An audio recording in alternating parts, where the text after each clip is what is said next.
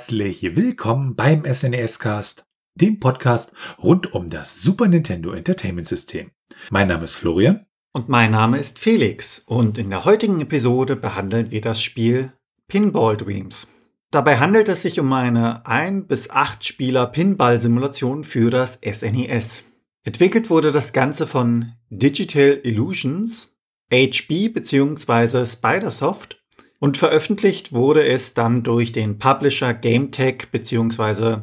Coconuts Japan Entertainment. Und eigentlich wollten wir in dieser Episode ja, wie wir es auch in der Abstimmung ähm, ja mit drin hatten, Pinball Fantasies behandeln und haben dann bei der Recherche allerdings festgestellt, dass wir uns da vertan hatten, weil wir ja immer, was die Spiele angeht, ähm, wenn sie praktisch ja eine Reihe sind auf dem Super Nintendo, immer mit den ersten Teil zuerst SNES-Cast behandeln und haben halt festgestellt, dass Pinball Fantasies der Nachfolger von Pinball Dreams ist und ähm, ja, versuchen da natürlich dann das wieder chronologisch hinzubekommen und deshalb haben wir der Episode jetzt das Spiel Pinball Dreams, weil das sozusagen der erste Teil der Serie ist. Und da es sich ja um Flipper oder Pinballautomaten handelt in dem Spiel und die dort simuliert werden, wollen wir uns erstmal im Hintergrund ein bisschen was zu den ja echten Flipperautomaten anschauen.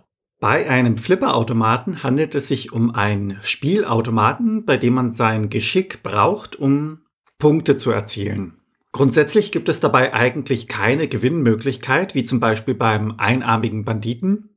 Also Gewinnmöglichkeit hier in dem Sinne, dass man dann Geld zurückbekommt, wenn man das Spiel gewinnt, sondern man macht das in dem Sinne eigentlich für den Ehrgeiz, für den Spaß am Spiel an sich. Heute kennt man das vermutlich so als ja große rechteckige Box auf vier Beinen, die hat einen Boden, vier Seitenwände. Darin ist dann der Inhalt des Flippers gewissermaßen verbaut, also die unterschiedlichen Elemente, und dann wird dort auf diesen ersten Kasten einfach ein Glasdeckel draufgesetzt, dass man von oben auf den Flipper gewissermaßen hinunterschauen kann. Und dazu gibt es dann noch am Kopfende so eine Art weitere Box, Kopfaufsatz wirklich genannt, wo dann einfach ja, Bilder oder ähnliches sind, die den Flipper dekorieren. Je nach Version und Variante natürlich auch unterschiedlich. Der gesamte Flipper steht dabei ein wenig geneigt. Das heißt, wenn der Spieler vor dem Flipperautomaten steht, also vor dieser Box, spielt er ja mit einer Kugel und diese Kugel rollt dann durch die Neigung dementsprechend dem Spieler immer wieder entgegen und er muss versuchen, mit den Flippern, das sind die beiden länglichen Hebel unten, einer links, einer rechts, die Kugel wieder ins Spiel zu bringen bzw. im Spiel zu halten. Sowohl zwischen den Flippern als auch seitlich gibt es Möglichkeiten, die Kugel zu verlieren. Normalerweise spielt man mit drei Kugeln hintereinander, also so, dass sie sich nicht gleichzeitig im Spiel befinden. Und der Flipperautomat hat sich ja aus den Bagatellspielen bzw. den Nadelautomaten entwickelt und diese waren in den 1920er, 1930er recht beliebt. Zu dieser Hochzeit kam dann der Tiltmechanismus dazu, der hat verhindert, dass man das Gehäuse in irgendeiner Art und Weise ja anheben bzw. schütteln oder rütteln kann. Denn es war ja vorher gang und gäbe, dass man teilweise, um das Spiel zu beeinflussen, am Automaten gerüttelt hat, um die Kugel im Automaten in die richtige Richtung zu lenken. Das waren allerdings wirklich die Vorläufer. Der richtige Flipper, so wie man ihn heute kennt, kam erst mit dem Ende des Zweiten Weltkrieges und es brauchte dazu auch noch die Erfindung dieses ja, Flipperhebels, also diese zwei länglichen Hebel, die unten angebracht sind, um die Kugel wieder ins Spiel zu bringen. Und diese erfand 1947 der Gottlieb-Techniker Harry Maps. Das hatte den Vorteil, dass der Spieler dementsprechend wirklich aktiv ins Spiel eingreifen konnte. Das war vorher gewissermaßen nur durch den Abschuss der Kugel möglich. Also wie viel Schwung man auf die Kugel setzt, während man sie ins Spiel katapultiert.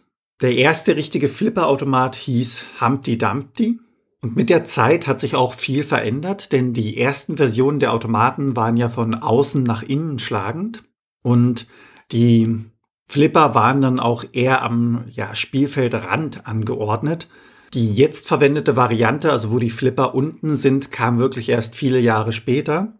Das Ganze entwickelte sich von den 1920er, 1930er bis hin in die 1950er recht stark. Da kamen dann immer mehr Elemente und Varianten dazu, bis es dann in den 1950ern so war, dass der Markt gesättigt wurde.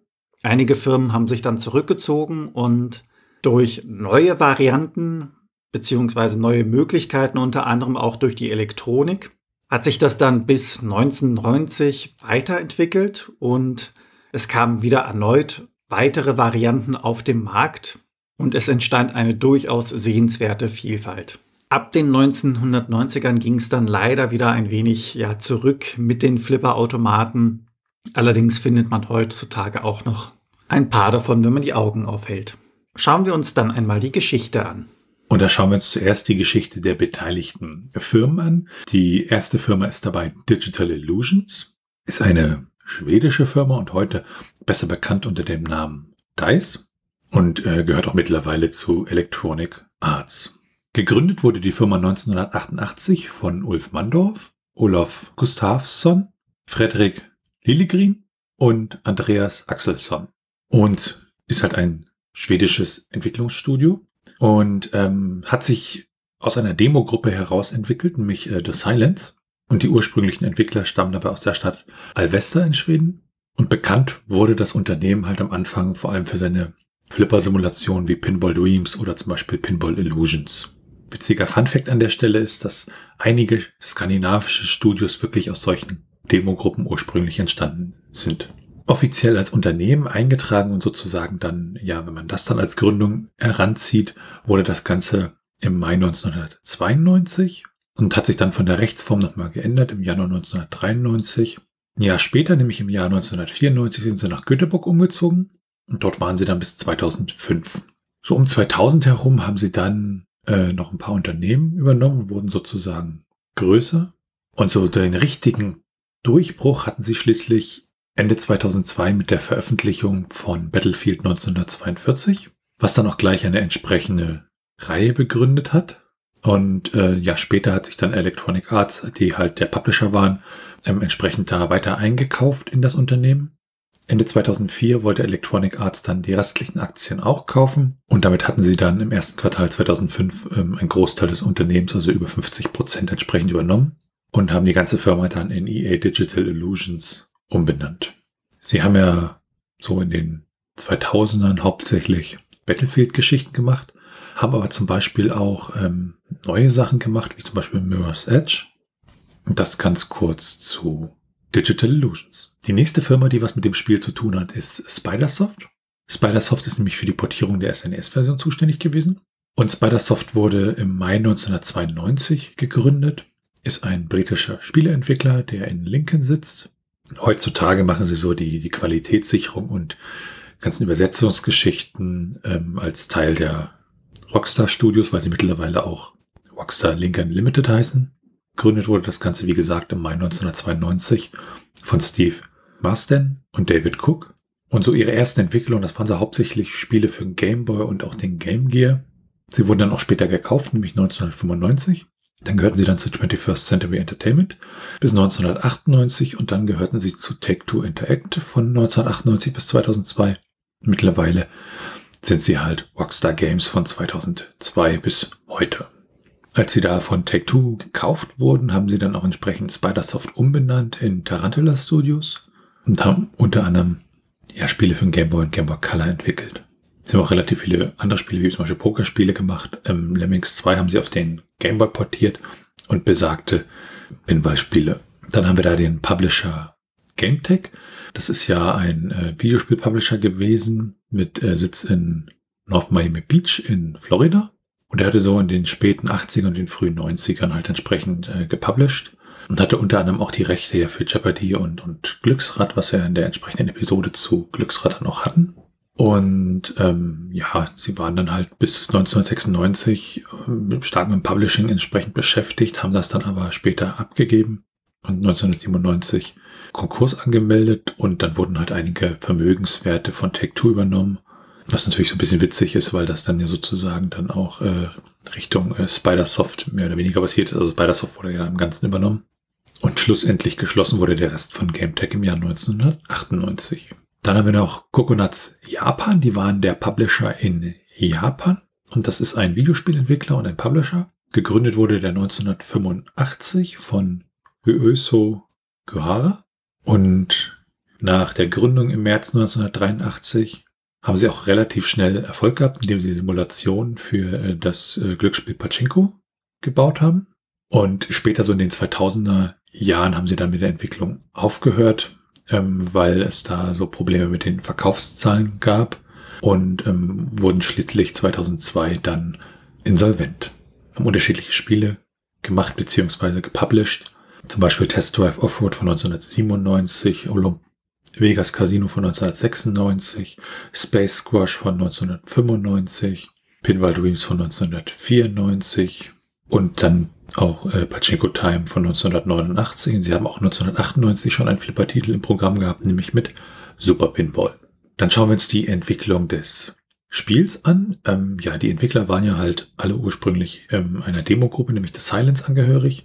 Und ursprünglich sollte dieses Pinball Dreams auch nicht wirklich als kommerzielles Spiel veröffentlicht werden. Und die Idee entstand, weil einer der Mitglieder dieser Demo Group ja so, so Flippertische gezeichnet hatte. Man vermutet damals in digitaler Form auf einem Amiga. Und da war praktisch dann diese Idee plötzlich da.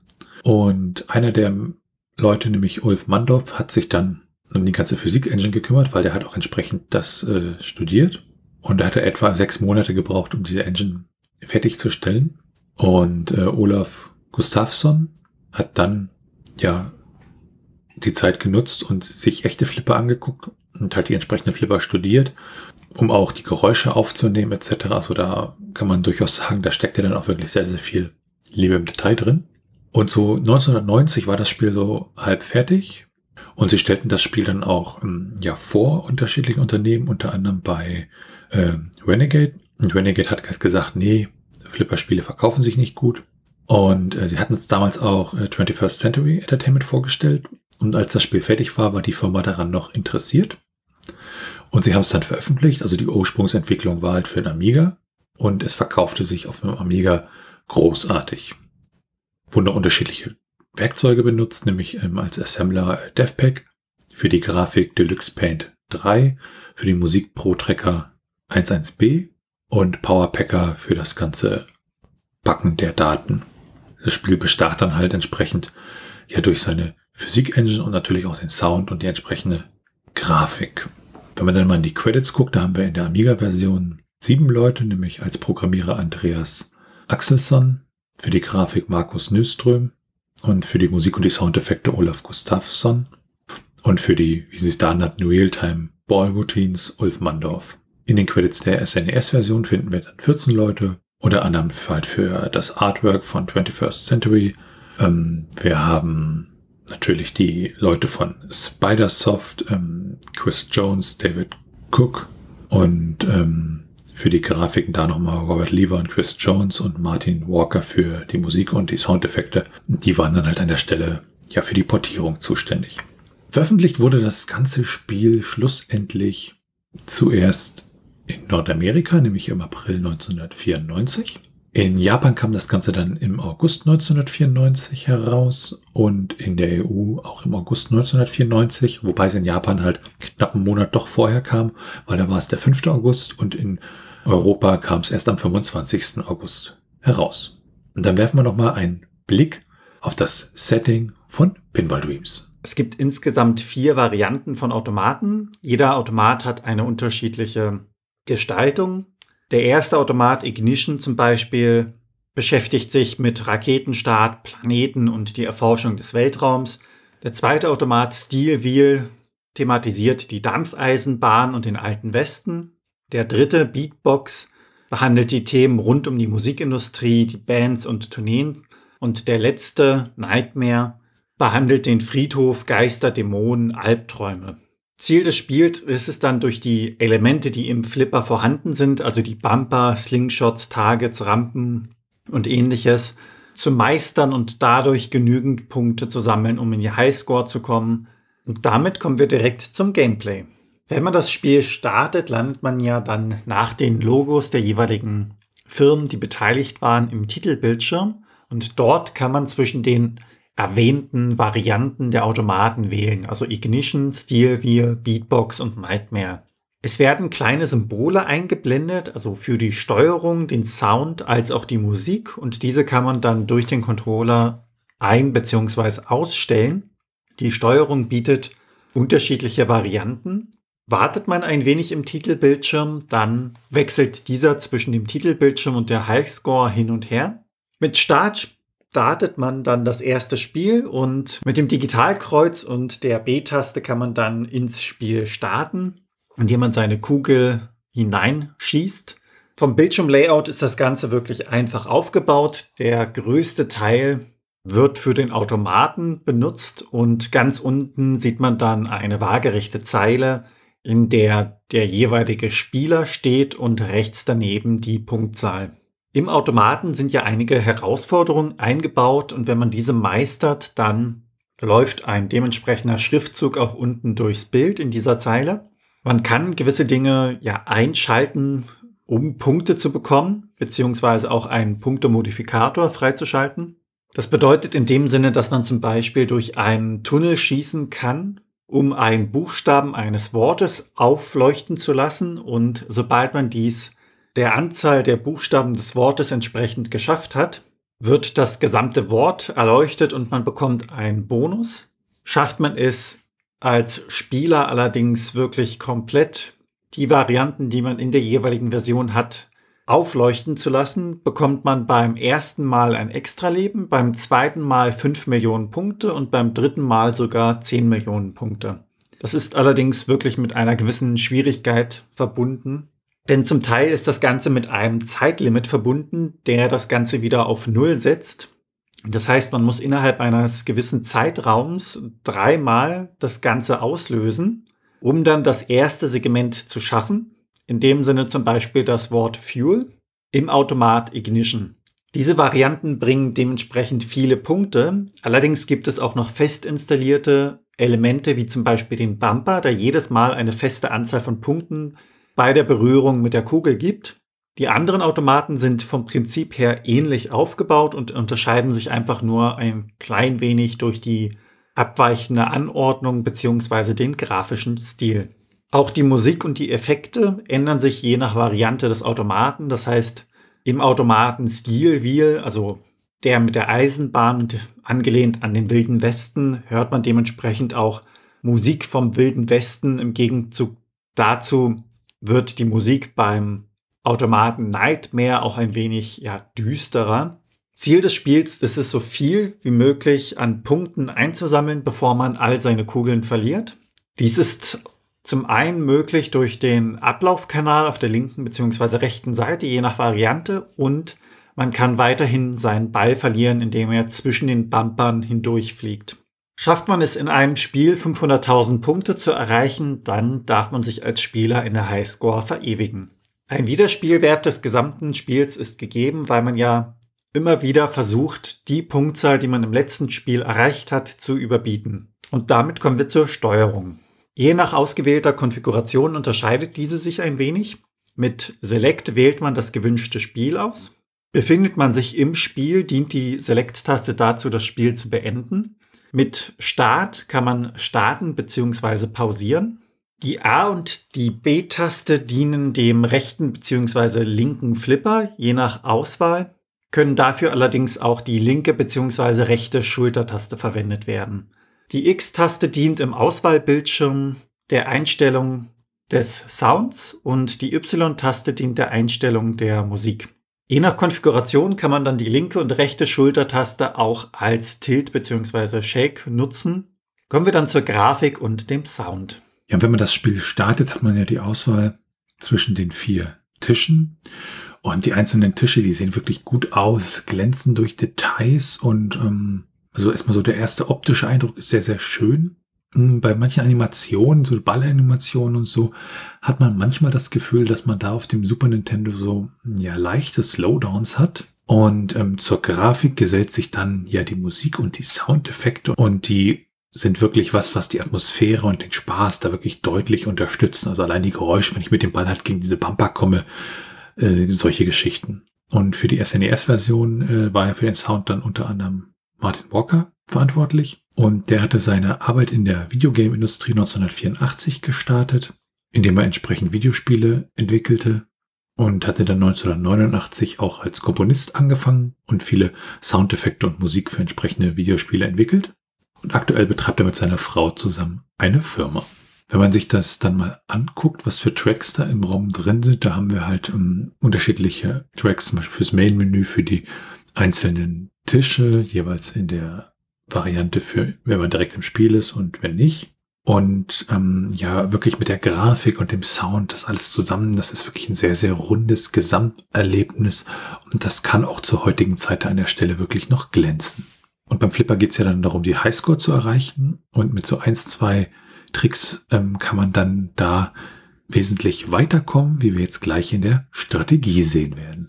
Auch wenn das Spiel dazu verleitet, schnell hektisch zu werden, muss man versuchen, die Ruhe zu bewahren, damit man besonnen weiterspielen kann, denn man ärgert sich umso mehr, wenn man durch die Hektik eine Kugel verliert.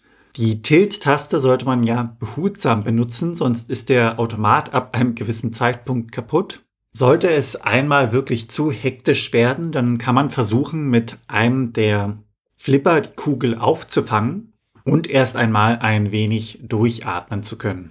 Wenn man das Spiel ein wenig näher kennt, dann gibt es auch viele Situationen, die man gewissermaßen entschärfen kann. Unter anderem die Situation, wenn der Ball auf die Mitte des Spielfeldes zukommt, also in dem Sinne fast senkrecht, dann hat man ja als Spieler meistens die Reaktion, wild mit den Flippern hin und her zu schießen, weil man Angst hat, dass der Ball senkrecht nach unten einfach weiter ins Nichts fällt und man somit eine Kugel verliert. In sehr vielen Fällen ist es allerdings so, dass die mittlere Säule noch einmal auf die Kugel trifft und dementsprechend die Bahn verändert. Sollte man in diesem Moment dann immer noch wild mit den Flippern hin und her rotieren, dann kann es sein, dass die Kugel direkt weitergeschossen wird und man die Übersicht verliert und gerade durch diesen Vorfall ein Leben verliert. Wenn man den Flipper öfter gespielt hat, weiß man natürlich als Spieler grob, welche Bahn die meisten Punktzahlen gibt und welche Bahnen auch als Spieler vom Fähigkeitsgrad erreichbar sind. Perfekt wäre es natürlich, die Bonusmultiplikatoren jederzeit aktiv zu halten, denn diese bringen im Verhältnis die meisten Punkte. Da die Automaten unterschiedlich gestaltet sind, hat jeder Automat natürlich auch seine ganz speziellen Eigenheiten, die es dann im Spiel zu erkunden gibt. Und damit kommen wir zu den Cheats und Geheimnissen. Da gibt es einmal Codes, die man eingeben kann, um zum Beispiel extra äh, Bälle zu bekommen. Und es ist auch möglich, die Credits zu sehen. Wenn man nämlich auf einem beliebigen Tisch die ähm, Kugeln erscheinen sieht und dann wieder zurück ins Hauptmenü geht, kommt man ins Hauptmenü und dort kann man dann zu den unterschiedlichen äh, Typen wie den Highscores, dem Titelbildschirm und so weiter. Und dort gibt's dann aber auch einen äh, entsprechenden Bildschirm, wo man dann die Credits sehen kann. Dann gibt's auch Cheatcodes, also so für Emulatoren, wo bestimmte Speicherstellen manipuliert werden. Und das gibt's dann auch für die Module wie das Pro Action Replay oder den Game Genie. Und da gibt's unterschiedlichste Cheatcodes, wie zum Beispiel unendlich Bälle, dass das, äh, dieser Tilt-Mechanismus nicht anschlägt, dass man mit einem, vier, sieben oder neun Bällen startet. Und damit sind wir dann bei den Unterschieden.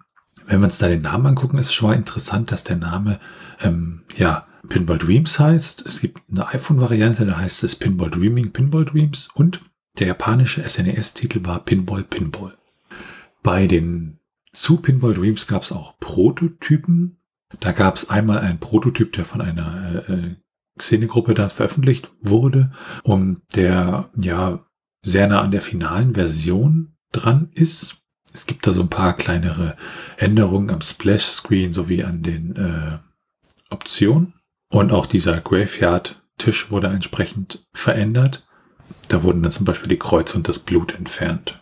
In einer weiteren Prototypversion des Spiels wurden dann ähm, unter anderem die Credits ein bisschen erweitert oder ergänzt. Da war dann Liaison Barry Simpson stand da mit drin in den Credits. Und das GameTech und das 21st Century Logo waren auf dem gleichen Bildschirm. In früheren Versionen waren die noch einzeln und in der finalen Version gab es dann nur noch das GameTech Logo. Aber in dieser Version findet man zum Beispiel noch die Kreuze und das Blut auf dem Graveyard-Tisch. Dann werfen wir einen Blick auf die technischen Daten. Wir gucken ja ins ROM hinein, schauen uns an, was für ein ROM-Typ ist das, wie groß ist das ROM und auch, ähm, was sind die internen Titel, die zum Beispiel in diesem internen ROM-Header, der halt vorgeschrieben ist, in den Daten des Spiels enthalten sind. Und bei Pinball Dreams haben wir einen ROM mit 8 Mbit, das heißt ein Megabyte. Es ist an, ist an sich ein ganz normales ROM. Das heißt zum Beispiel die Highscores, die es da gibt, die werden leider nicht gespeichert. Und es handelt sich ansonsten um ein Fast-ROM mit einer Zugriffszeit von 120 Nanosekunden. Der interne Titel der europäischen und nordamerikanischen Version ist Pinball Dreams, auseinandergeschrieben, aber alle Buchstaben groß.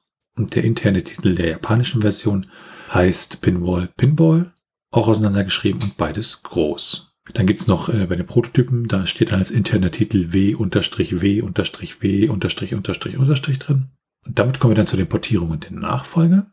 Pinball Dreams wurde auf viele Systeme portiert, also angefangen beim Amiga, wo es für entwickelt wurde, dann auf Atari ST, DOS, Game Boy, Game Gear, das iPhone, die PlayStation 3 und natürlich auch das Super Nintendo. Und es ist eine ganze Reihe von Spielen, die da rauskamen, wenn man das mal chronologisch betrachtet, dann so in Richtung Nachfolger. Wir haben Pinball Dreams von 1992, haben dann Pinball Fantasies von 1992, haben 1994 dann Pinball Dreams 2, 1995 dann Pinball Illusions, auch 1995 dann noch Pinball Mania und Pinball World, dann 1996 Pinball 3D, VCR, 1996 dann auch noch zwei weitere Spiele, nämlich Slap Tilt und das Pinball Construction Kit. Das sind praktisch die Spiele, die zu dieser entsprechenden Pinball-Serie gehören. Und damit sind wir dann beim Trivia. Bei dieser Spielart gibt es natürlich keine durchschnittliche Spielzeit, weil solange man die Kugel noch im Spiel hat, kann man in dem Sinne theoretisch unendlich lang weiterspielen. Falls man dies versuchen möchte, kriegt man die Cartridge in Deutschland für rund 9 Euro lose und das Ganze Complete in Box dann für rund 14 Euro. In den USA hingegen bekommt man die Cartridge lose für rund 10 US-Dollar und das Ganze Complete in Box wiederum für rund 26 US-Dollar. Pinball Dreams hat sich wirklich gut verkauft, also es war ein kommerzieller Erfolg und hat insgesamt 650.000 Stück abgesetzt. Ansonsten tauchte das Spiel Pinball Dreams auch in dem Buch 1001 Video Games You Must Play Before You Die auf, was wir im Podcast schon das eine oder andere Mal erwähnt haben. Und es gab auch eine Commodore 64 Version, beziehungsweise äh, eine nicht ganz fertiggestellte. Ähm, Werner van Loo hat ähm, ja sozusagen mit der Entwicklung von Pinball Dreams angefangen. 2002, weil er da eine Wette abgeschlossen hatte, dass man dieses Spiel niemals originalgetreu für den C64er umsetzen könnte. Und man musste da auch ein paar Sachen ändern. Und es wurden noch nur zwei Tische äh, portiert wegen des Zeitaufwands, aber nach ungefähr zehn Jahren hat Werner van Luden das Interesse verloren an dieser Konvertierung, hat aber den Quelltext veröffentlicht und eine Demo davon bereitgestellt. Und ja, es ist schwierig, das Spiel wahrscheinlich fertigzustellen, weil es dann doch sehr, sehr arbeitsintensiv ist. Dann hat das Spiel in der Originalversion auch einen Kopierschutz der allerdings äh, ja Schreibzugriff benötigte und vor allem äh, funktionierte er nicht und das war natürlich alles ein bisschen schräg an der Stelle. Das Ganze kommt ja sozusagen aus der aus der ja aus der Demo-Szene, die dann vielleicht auch so ein bisschen verwandt ist mit der Cracking-Szene und man hatte dann sozusagen ja so so den den den Pakt geschlossen oder das sind so Gerüchte, die es da gab, dass man dieses Spiel äh, nicht knacken möchte. Aber äh, das hat auch nicht so lange gehalten, denn später wurde das Spiel entsprechend als gecrackte Version veröffentlicht. Die Entwickler haben auch für ein Kind, was äh, ein Handicap hatte, eine Version gebaut, die man dann wirklich mit zwei Mausbuttons das ganze Spiel steuern konnte. Und dieses äh, Feature hat es dann auch in einen der Nachfolger, nämlich Pinball Fantasies, geschafft. Ansonsten so Trivia vielleicht noch interessant, ähm, die DOS-Version hatte dann eine lizenzierte Version von PK-Anzip mit drin. Das musste irgendwie aus Versehen sozusagen ins Installationspaket gewandert sein. Wenn wir das ROM selber anschauen, dann gibt es auch noch ein ungenutztes Nintendo-Logo, was äh, vor dem Copyright-Screen in, in früheren Versionen ja noch auftauchte, aber in der finalen Version dann nicht mehr. Damit sind wir dann bei den ROM-Hacks. Also bei ROM-Hacks geht es ja darum, das Spiel zu erweitern oder zu ändern. Zum Beispiel neue Strecken bei Super Mario Kart oder die Sprite-Farbe von einem Charakter zum Beispiel anzupassen oder auch Übersetzungen sind entsprechende ROM-Hacks. Und jetzt hatten wir ja gesagt, dass es bei dem Spiel sich um ein normales ROM handelt und man sozusagen die Highscores da nicht speichern kann. Und hier gibt es dann für die Emulatoren sozusagen ein ROM-Hack für das Spiel, was dann dafür sorgt, dass die Highscores im SRAM gespeichert werden. Was natürlich dann, wenn man es im Emulator spielt, eine coole Idee ist. Und damit kommen wir zu den Retro-Achievements. Achievements kennt man ja von Spieleplattformen wie zum Beispiel Steam. Das sind so kleine Errungenschaften für den Spieler, die zum Teil einfach als Belohnung dienen, zum Teil auch als Spaß, mitunter sogar als Anspielung auf andere Spiele beziehungsweise ältere Versionen der Spiele gedacht sind. Retro-Achievements sind also Achievements, die auf alte Spiele übertragen worden sind und dementsprechend von einigen Emulatoren unterstützt werden. Für Pinball Dreams gibt es leider keine aktuellen Retro-Achievements, aber da das ja eine Community ist, kann sich jeder zukünftig noch dran machen, Retro-Achievements für dieses Spiel zu erstellen. Und damit springen wir zu den Speedruns. Ja, bei den Speedruns geht es natürlich darum, ein Spiel möglichst schnell durchzuspielen. Und das ist natürlich bei Flippern ja ein bisschen schwierig. In dem Fall geht es dann halt darum, 100.000 Punkte zu erreichen für die einzelnen Tische. Und wenn man sich da mal die Speedruns anguckt, gibt es da, wenn wir auf die SNES-Version schauen, ja nur für den Nightmare-Tisch eine entsprechende Aufzeichnung eines Speedruns und dort liegt der Rekord in einem Super Nintendo Emulator bei neun Sekunden. Die anderen Speedruns wurden dann auf einem Amiga oder entsprechenden Emulatoren gespielt. Und damit werfen wir einen Blick auf das Handbuch von Pinball Dreams. Dieses begrüßt uns mit einem, ja, silberglänzenden Pinball, also der Kugel in dem Sinne, und diese fliegt durch die Luft. Man hat oben den Himmel und sieht in der Kugel, dass sie sich über dem Automaten befindet, denn dieser spiegelt sich darin. In 23 Seiten werden unter anderem erste Schritte, Steuerung und die einzelnen Funktionen des Spiels erläutert. Dabei wird wirklich jeder einzelne Automat ausführlich unter die Lupe genommen und erklärt, wie man dort jeweils Punkte sammeln kann und welche Fähigkeiten der einzelne Automat aufweist. Das Ganze wird mit ja wenigen Bildern aus dem Spiel untermalt und das ganze Handbuch an sich ist auch recht bunt. Also als Hintergrundrahmen hat man dann jeweils die Stilistik aus dem Automaten gewählt. Und ganz zum Schluss folgt eine allgemeine Garantie. Damit sind wir dann schon bei den Bewertungen angekommen. Ja, und grundsätzlich wurde Pinball Dreams wirklich sehr, sehr positiv aufgenommen. Wobei es auch äh, zum Beispiel bei der PC-Version von Pinball Dreams ja die Bewertung gab, dass das Modell halt im Gegensatz zu anderen Pinball-Spielen sehr, sehr schlecht ist, das physikalische Modell. Und wenn wir uns dann mal die Bewertung angucken, da ist die beste Bewertung von Consolmania, äh, die ist 88 Punkte von 100 aus dem Jahr 1994. Und die haben gesagt, der wesentliche Unterschied zu den Computerversionen liegt im 8-Wege-Scrolling, das auf dem Amiga und dem PC auf hoch und runter beschränkt war. In Wirklichkeit ist dies zumindest anfänglich eher ein Nachteil als ein Vorteil.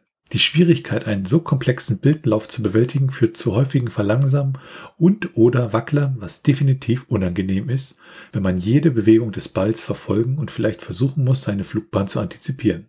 Glücklicherweise kann man sich nach den ersten Spielen an diese Unannehmlichkeiten gewöhnen, indem man sich ausschließlich auf den Ball konzentriert und mit dem bescheidenen Aufwand von ein paar Dioptrien kann man sogar interessante Ergebnisse erzielen. Dann hat die Megablast im März 1994 78 Punkte vergeben und hat gesagt, für etliche Bumper, Rampen und viel Abwechslung ist also gesorgt. Wobei die Silberkugel aller Orten von exakt passender Musik und starkem Soundeffects begleitet wird. Die Steuerung samt Rüttel- und Tiltfunktion klappt hervorragend. Dito das hyperschnelle Auf- und Abscrolling der übergroßen Irrgärten. Auch wenn wir uns einen Batteriespeicher für die pro Tisch getrennten gelisteten Highscores gewünscht hätten, kann es daher nur ein Fazit geben. Entweder Pinball Dreams oder gleich in die Kneipe. Die Playtime hat im März 1994 72 Punkte vergeben und hat gesagt, vom Spielwitz und Einfallsreichtum her wird dieses Flippersammelsurium sicherlich kein Spieler vom Stuhl reißen. Trotzdem konnte ich in dieser Simulation aufgrund der realistischen Ballphysik und dem guten Spielgefühl einiges an Spielspaß abgewinnen. Als Training für den Ernstfall sicherlich gut geeignet, auf Dauer aber etwas ermüdend. Und sie haben da 72 Punkte vergeben. Ein bisschen später, im Juli 1994, hat die Playtime nochmal ein Review gemacht und 69 Punkte vergeben und hat gesagt, für die Entwicklung des 8-Megabit-Moduls zeichnete sich jedenfalls wieder Spidersoft verantwortlich, die ja schon an der Gameboy-Fassung gearbeitet haben.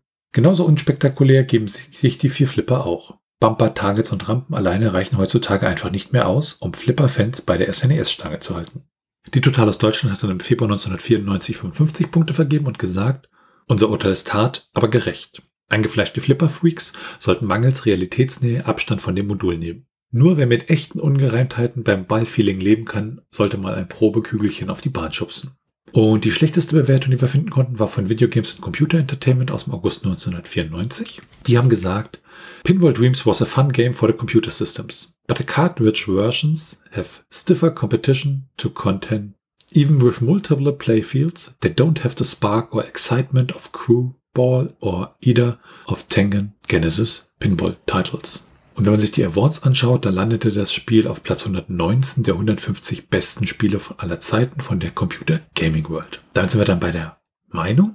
Also bei mir schlug da gleich die Nostalgie ein, weil ich glaube, ich habe das gleiche Spiel damals auf dem PC gespielt und ähm, was mich so ein bisschen irritiert hat, dass die Steuerung der Pedals nicht auf den Schultertasten L und R lag, weil das war für mich irgendwie logisch. Und dass es halt nicht so war, das hatte mich dann im ersten Moment äh, ziemlich irre gemacht mit den Standardeinstellungen. Und ja, auch, dass die Highscore nicht speichert, vor allem wenn man das dann halt als echtes Modul hat und nicht mit dem entsprechenden ROM-Hack, den wir erwähnt haben, ja, äh, äh, dann so benutzen kann. Das ist so ein bisschen schade, weil dann äh, hat man halt sozusagen nur noch die Variante, okay, dann muss ich das Super Nintendo halt für alle Ewigkeit anlassen und das ist natürlich ja auch nicht wirklich praktikabel.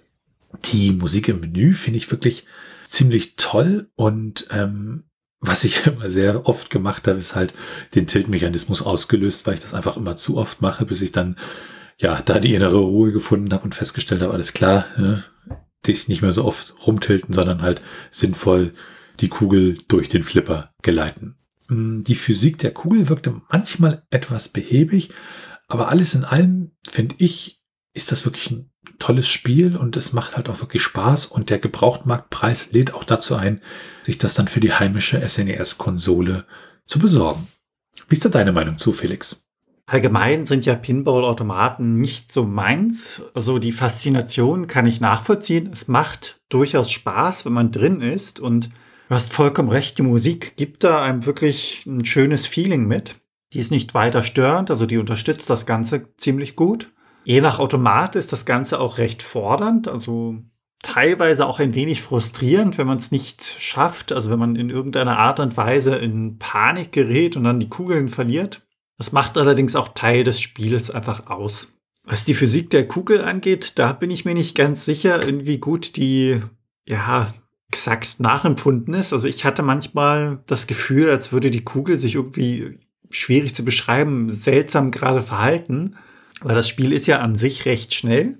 Man erwartet dann irgendwie, wenn die Kugel gegen den Bumper A knallt, knallt sie dann unten gegen die Ecke und fliegt in dem Winkel weiter. Also das hat man ja dann irgendwie schon drin mit den jeweiligen Spielen, dass man versucht vorherzusehen, wo die Kugel ankommt. Und manchmal hatte ich irgendwie das Gefühl, dass die Kugel sich da seltsam verhält und irgendwie äh, gewissermaßen in eine Seite gezogen wird, wo man nicht ganz weiß, woher kam das jetzt? Also warum ist das passiert?